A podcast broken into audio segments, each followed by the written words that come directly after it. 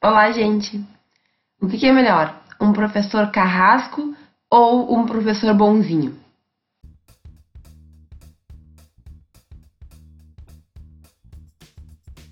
Esse vídeo ele não estava nem programado para ser gravado, mas eu tenho pensado muito nessa questão, tendo visto muitas discussões desse tipo na internet, de alunos que falam que preferem professores assim ou assado, de alunos que durante a faculdade têm uma ideia e depois da faculdade mudam da ideia.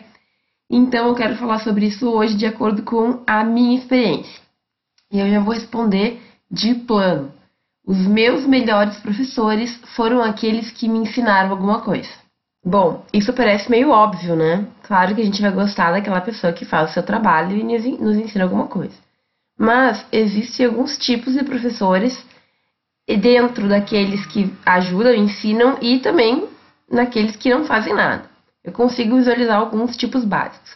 Daqueles que ensinam, a gente tem os normais, que não são nenhum nem outro. A gente tem aqueles que são os bonzinhos, que agradam a turma, que dão aula, mas que acabam até virando um pouco de chacota, porque as, os alunos sabem que podem fazer, entre aspas, o que quiserem, né, como professor. E aquele tipo que é o professor mais malvadão, que é duro na queda, que é difícil de falar, que às vezes as pessoas têm medo, os alunos têm medo de pedir alguma coisa, mas que ele dá muito bem a aula, enfim, ele é um excelente professor, mas uma pessoa meio questionável. A gente nunca sabe se é uma figura que essa pessoa tá, se ele, se ele tá atuando ou se ele realmente é daquela forma meio ruim mesmo. E dos professores que não ensinam, nós temos o que não ensina e que não tá nem aí, e nós temos aquele que não ensina, que não dá aula e que ainda por cima compra a turma de uma forma ou de outra. Vejam, esse é o professor que, por exemplo, é, fica dando comida, fica fazendo festinha em aula, ou fica oferecendo, sei lá, é, alguma, algum benefício em troca, além, enfim, da sala de aula. Então, eu já não dou aula, então vou começar a trazer pizza, vou fazer festinha toda semana aqui em sala de aula, eu vou dar nota para o aluno, enfim, eu vou dar um jeito de subornar, de comprar esse aluno. Isso tudo, pessoal, a gente vai encontrar na faculdade, existem todos os tipos de professores. E, ao meu ver, nenhum deles seria, enfim, o melhor tipo de professor. Na verdade, aquele primeiro que eu falei, o tipo normal, que dá aula e é normal, é o melhor tipo de professor para mim. Por quê? Porque de todos esses tipos de professores, muitos deles a gente vai gostar no momento. Ah, quem não gosta de ganhar pizza em sala de aula, por exemplo? Quem não gosta de ter festa, de ter coisa paga pelo professor? Quem não gosta de poder pedir pro professor e ele sempre ceder? Ótimo, na faculdade a gente gosta disso, porque a gente vai cortando caminho, cortando atalho.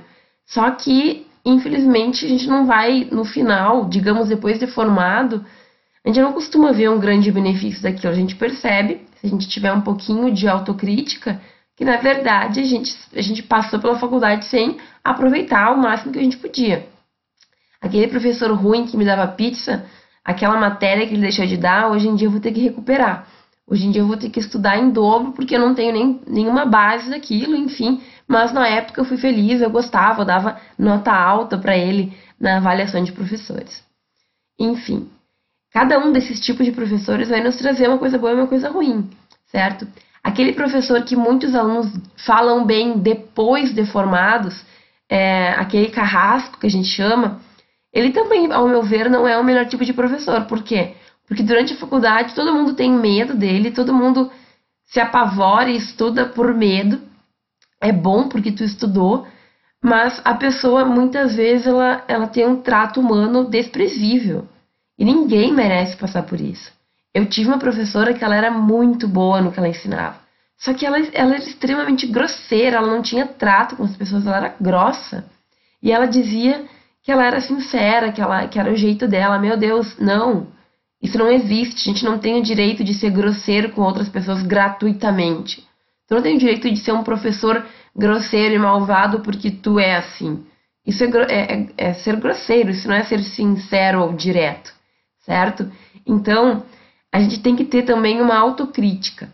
Como alunos, como alunos, será que eu estou escolhendo a pessoa porque ela me traz benefícios Ou será que eu tô, na verdade, cortando caminhos ou enfim, gostando de um professor assim ou assado porque eu acho que ele é legal, porque naquele momento me serve, enfim, certo?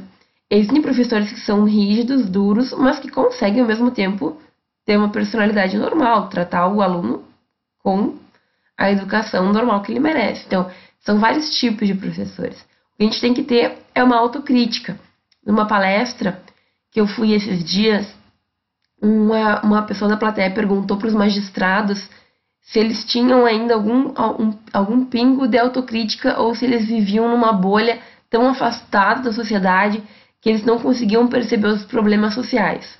Aquela pergunta foi dolorida. Para mim, que estava só ouvindo, foi muito pesada. Mas a gente tem que fazer isso pra gente sempre. É uma autocrítica. Eu idolatro um professor bonzinho ou um professor carrasco, por quê? Esse é o exemplo, é assim que eu gosto de ser tratado. E vejam, por muitos anos eu idolatrava essa professora que ela era excelente profissionalmente, mas uma pessoa muito questionável, certo? Inclusive com um pouco de desequilíbrio mental. E com o tempo eu percebi que eu não queria ser que nem ela. Eu não quero ser uma pessoa que trata outras pessoas daquela maneira. Eu não quero ser uma pessoa que traz medo. Eu quero ser uma pessoa que traz conhecimento. Porque os meus melhores professores, embora na época eu não, não tenha percebido, foram aqueles que me ensinaram. E que me ensinaram de uma forma normal, até com um pouquinho de carinho, eu diria. Porque são esses professores que a gente vai depois no final lembrar, não com medo, não com repulsa, mas com, enfim, o conhecimento que eles, vão, que eles vão nos deixar de herança. Outra coisa que eu queria comentar é sobre os métodos de avaliação de professores que a gente vem tendo, enfim, no nosso ensino jurídico. É uma questão em que normalmente os alunos vão avaliar o professor, vão dar uma nota para o professor por vários, em vários motivos, enfim, em vários elementos. Ah, uh, chegava na hora, dava conteúdo, cumprir o plano de ensino, algumas questões bastante burocráticas, a meu ver. Normalmente também existe a possibilidade de se fazer comentários sobre essa, essa didática, enfim. E eu tive, vejam bem, vários, uh, várias avaliações. A grande maioria delas eu tinha notas acima de 9, assim, 9 e pouco, 9 e tanto. Eram, uma nota, eram notas muito altas, considerando que eram muitas turmas e muitas pessoas ninguém agrada a todo mundo, né? Impossível, eu não, não tenho esse objetivo, mas eu tento ser o mais é, é, receptiva possível para que até aquelas pessoas que não gostem de mim, pelo menos, recebam o meu conteúdo, né? Entendo alguma coisa que eu tô falando. Ah, te odeio, mas entendi o que tu quis dizer. E aí, pessoal, eu sou muito crítica a essas, a essas, a essas avaliações de alunos que alunos fazem a professores, avaliações docentes pelos discentes. Por quê? porque muitos alunos não têm autocrítica. E aí, de 100 comentários que eu recebi, um ou dois eram negativos. E eram negativos de uma forma não ofensiva, mas ao meu ver bastante injustas. Tipo, a professora naquela data, ela constrangeu a turma ao fazer uma pergunta. Só um pouquinho é meio estranho, assim, talvez a gente até tenha uma dificuldade de, de receber críticas, né, de um primeiro, em um primeiro momento. Mas vejam, até que ponto um aluno não deveria então ter chegado e, e conversado? Eu sei que nem sempre isso é fácil. Mas receber no final do semestre uma caixa de Pandora em que a pessoa pode falar o que ela quiser porque ela não é identificada, ao meu ver também não é legal, não é responsável. Porque muitas pessoas, muitos alunos vão fazer críticas porque eles querem também se vingar de certa forma, eles não estão felizes com alguma coisa, eles não gostam do professor e eles vão colocar uma nota mais baixa, eles vão reclamar de coisas que não têm muito sentido. Então vejam, a avaliação do docente pelo discente é uma arma, é uma ferramenta muito importante, porque muitas vezes a gente não consegue falar para o professor ou reclamar do professor, porque eu sou aluno dele, ele vai me dar nota, eu tenho medo, etc e tal. Agora, vejam pelo lado do professor também a gente recebe críticas muitas vezes que a gente não sabe de onde saíram, por que, que elas foram construídas, não sabe quem escreveu e acaba se tornando mais uma maneira de tentar atingir o professor do que efetivamente fazer com que aquele professor melhore.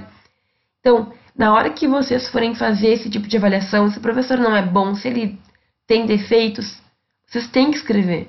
Mas escrevam de uma maneira que isso se transforme numa possibilidade de melhora. Então, o professor, por este, este, este motivo, deixava de fazer isto, isto, isto e aquilo. E então, ao meu ver, tem que ser repensado tal e tal coisa. Ótimo. Eu, como professora, vou receber aquilo e vou verificar. Agora, a gente não pode usar essa autoavaliação como uma arma para atingir outra pessoa, certo? Da mesma forma, eu sou super crítica contra instituições que analisam aquilo de uma forma absoluta. Ah, o professor não teve um 9 e pouco, então ele tem problemas. Ah, vamos ver por que, que o professor tirou nota baixa, o que ele fez, vamos é, verificar se não é o caso de demiti-la, etc e tal complicadíssimo. Complicado porque nem toda turma a gente vai ter um total. É, a gente vai ter um total contato, a gente vai ter uma, uma boa relação, às vezes, infelizmente, uma relação bem profissional. Isso acontece por diversos motivos, certo? A única turma que eu não tive, de todas que eu dei minha vida, a única turma que eu não tinha uma, uma um bom contato foi uma que. É, por vários motivos, os alunos me mentiam, queriam me, me passar para trás, me enganar para não fazer trabalho, etc e tal. E aquilo não, não pegou muito bem para mim. Mas vejam, foi uma em dezenas. Então, pessoal, é muito difícil isso acontecer. Eu acho que é importante a gente ser autocrítico na hora de fazer esse tipo de avaliação, certo? Eu falo isso para alunos mesmo. E vejam, eu não sou professora de ninguém aqui. Eu não tenho porquê, não tô falando porque eu tenho uma boa avaliação. Mas eu acho que isso tem que ser pensado. A gente tem que ter uma crítica daquilo que a gente critica. Será que eu estou criticando apenas porque algo me incomodou e eu quero me vingar ou eu tenho um fundamento a minha crítica? Então, antes de criticar, assim como antes de postar coisa em rede social, enfim, a gente tem que pensar um pouquinho. O quanto eu posso fazer para melhorar a vida daquela pessoa, para melhorar aquela pessoa, aquele profissional, certo? Ao invés de apenas querer destruir alguém, a gente tem que pensar no que de bom a gente pode levar para aquela pessoa. Bom, pessoal, esse foi um vídeo que eu fiz justamente para falar de pontos que eu acho relevantes que um aluno tem que levar em consideração durante a faculdade. É, não é um vídeo que eu pensei muito na hora de fazer, então, por favor, me deixem nos comentários sobre o que vocês pensam desse meu pensamento, o que vocês acham dessa minha esse meu pensamento, se, quais são os professores que vocês mais gostam, se ainda assim vocês gostam dos professores bonzinhos me digam por que, que vocês gostam, né? Dos bonzinhos que não dão aula. Qual é o motivo para vocês continuarem gostando deles? E se vocês têm ainda como. Se vocês têm como ícone, como um professor modelo, um professor bom profissionalmente, mas que não é como pessoa é o melhor tipo. Me contem tudo isso. gosto muito de saber e eu fico muito feliz de receber os comentários de vocês, certo? Então, até o próximo vídeo e nos vemos.